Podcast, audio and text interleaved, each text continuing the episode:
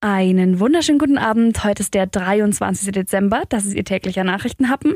Und heute geht es um das Schreiben eines Hausarztes, die Gottesdienste in Günzburg und um Wildschweine, die als Hobbyarchäologen unterwegs sind. Der Nachrichtenhappen mit Lara von Dohlen. Zum Impfstoff haben viele Menschen hier in Schwaben noch Fragen. Und wen fragt man da am naheliegendsten? Genau, den eigenen Hausarzt. Einem Arzt in Neu-Ulm in Pfuhl ist die Fragerei aber dann zu viel geworden und deswegen hat er was unternommen. Dr. Christian Kröner von der Praxis Kröner und Kolleginnen in Pfuhl hat in einem DIN A4-Aushang die zehn häufigsten Fragen und Antworten teils mit Humor beantwortet.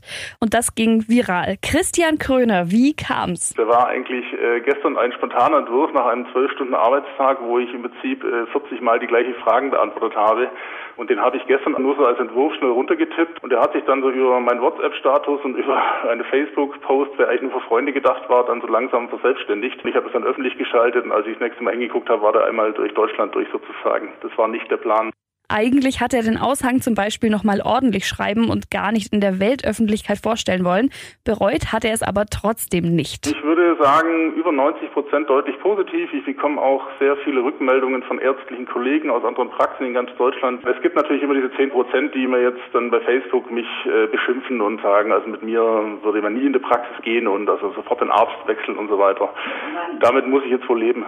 Ja, und es haben auch schon andere Ärzte angefragt, ob sie den Schrieb auch aushängen können.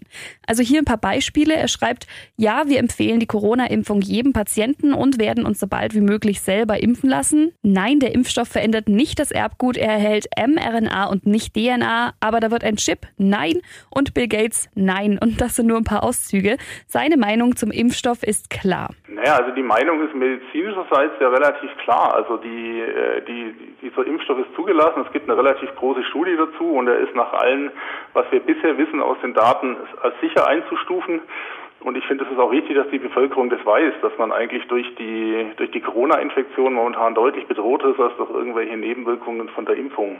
Insgesamt liegt dem Allgemeinmediziner das Thema Impfen auch sehr am Herzen. Wenn man die harten wissenschaftlichen Daten anguckt, ist Impfen eines der sichersten medizinischen Maßnahmen, die wir haben, die auch weltweit die meisten Todesfälle verhindert. Und das muss man einfach mal so stehen lassen. Es sind meistens doch eher die jüngere Generation, die das halt nicht mehr in echt sieht, die Folgen, was passiert, wenn nicht geimpft wird. Also ich kann nur dringend raten, lassen Sie sich impfen, lassen Sie sich vorher beraten, aber gehen Sie zu dieser Impfung mit gutem Gewissen und ohne Angst.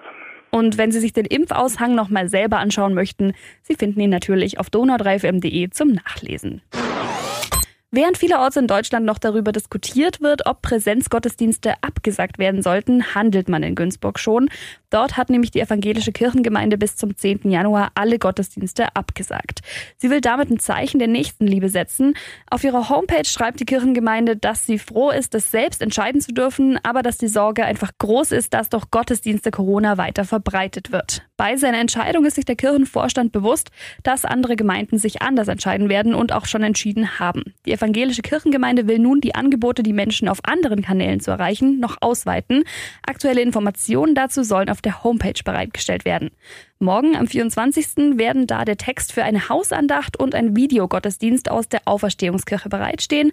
Voraussichtlich darüber hinaus auch noch ein Angebot speziell für Kinder. Wer keinen Zugang zum Internet hat, kann die Angebote in gedruckter Form oder auf DVD beim Pfarramt anfordern und die Gemeinde will dann alles daran setzen, dass die Materialien bis morgen auch ankommen.